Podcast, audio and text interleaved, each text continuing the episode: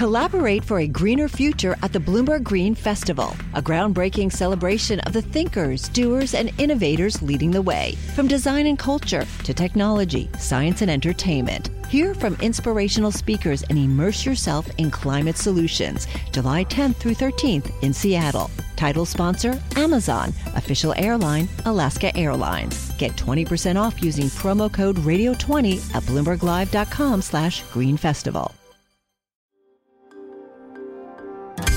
Le entregamos todo lo que necesita saber para comenzar el día. Esto es Bloomberg Daybreak para los que escuchan en América Latina y el resto del mundo. Buenos días y bienvenido a Daybreak en español. Es viernes 23 de septiembre de 2022. Soy Eduardo Thompson y estas son las noticias principales. Nuevamente los mercados están teñidos de rojo debido a temores de políticas monetarias más restrictivas y mayor desaceleración global. Los futuros en Wall Street, las acciones europeas y las asiáticas caen, el crudo retrocede, las tasas de los bonos del tesoro suben y el Bitcoin cae. El banco de inversión Goldman Sachs recortó su objetivo para fin de año para el SP 500 de 4.300 a 3.600 puntos, culpando a la trayectoria de las tasas de la Fed. El estratega del banco David Costin dijo que las tasas más altas justifican un múltiplo precio-ganancia de 15 veces en comparación con la estimación anterior de 18. El Reino Unido anunció el mayor recorte de impuestos desde 1972 para impulsar la economía. El gobierno de la primera ministra Liz Truss recortó su tasa máxima sobre los ingresos del 45 al 40%, entre otras medidas. En Ucrania comenzó el referéndum sobre la anexión a Rusia en cuatro territorios ocupados. El gobierno de Ucrania y sus aliados describieron las encuestas como una farsa. En Rusia, los hombres en edad de conscripción huyen en masa del país tras la convocatoria de tropas hecha por el presidente Vladimir Putin. Italia se dirige a las urnas el domingo. La líder del partido ultraderechista Hermanos de Italia, Giorgia Meloni, está a la cabeza de las encuestas. En noticias corporativas, las acciones de Credit Suisse caen a un mínimo histórico pese a negar la intención de dejar el mercado de Estados Unidos.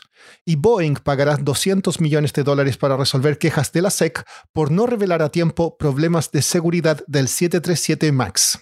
Pasando a América Latina, una encuesta de Datafolia muestra que Lula da Silva podría ganar la presidencia de Brasil en primera vuelta. Tiene el 47% de las intenciones de voto contra un 33% de Jair Bolsonaro.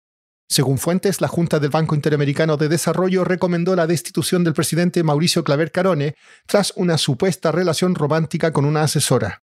Chile planea vender hasta 12 mil millones de dólares en deuda total el próximo año, dijo el ministro de Hacienda Mario Marcel en una entrevista con la agencia Reuters. Paraguay subió su tasa de interés al 8,5%, el mayor valor en 11 años. El precio del cobre acumula una baja de más de un 20% en lo que va de este año ante temores de una recesión global. Sin embargo, hay analistas que advierten que esta baja sería señal de una peligrosa escasez del metal a futuro. James Atwood, periodista senior de metales de Bloomberg News en América Latina, nos cuenta más. Bueno, lo que estamos viendo en el cobre es un contraste entre una perspectiva muy inestable a corto plazo y una muy positiva a lo largo plazo. El cobre se usa en tantas cosas, desde chips de computadora hasta sistemas de energía, que es un referente para el crecimiento global. Así que con todos esos temores de recesión, el aumento de tasas de interés, eso significa que los precios se han desplomado en los últimos meses. Y al mismo tiempo, algunas minas nuevos, eh, nuevas perdón, eh, están entrando en funcionamiento en Perú, en, en, el Congo. Pero la industria y muchos analistas eh, están comenzando a hacer sonar las alarmas sobre cuán apretado podría volverse el mercado dentro de unos años. Es por dos razones uno eh, en el mundo que está tratando de reemplazar los combustibles fósiles al electrificar todo, se va a necesitar mucho el hambre de cobre. Y, algunos eh, esperan que la demanda de cobre se duplique en las próximas décadas. Eh, y al mismo tiempo, cada vez es más difícil y costoso encontrar y desarrollar nuevos yacimientos. Las leyes están cayendo, las expectativas ambientales y sociales están aumentando.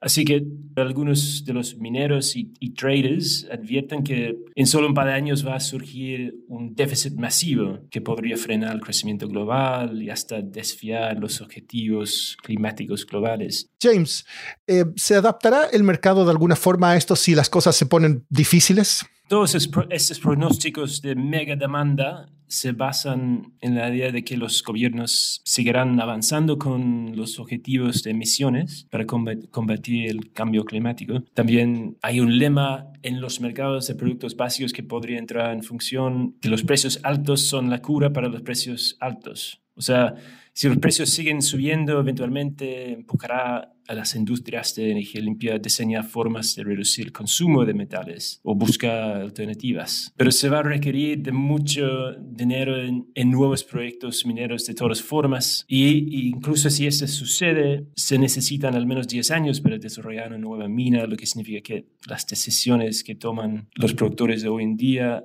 ayudarán a determinar los suministros durante al menos una década. Por último, Singapur superó a Hong Kong como el principal centro financiero de Asia y el tercero del mundo, según el Global Financial Centers Index. Nueva York ocupó el primer lugar, seguida de Londres. Hong Kong cayó al cuarto puesto, golpeada por las estrictas restricciones por el COVID y una fuga de talentos. San Francisco completó el top 5. París regresó a los 10 primeros, mientras que Tokio cayó al puesto 16.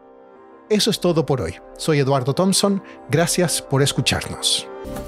Para conocer todas las noticias que necesita para comenzar el día, revise Daybreak en la app Bloomberg Professional, donde puede personalizar las noticias que desee recibir. También puede suscribirse a la versión solo audio en Spotify, Apple Podcasts o la plataforma de su preferencia.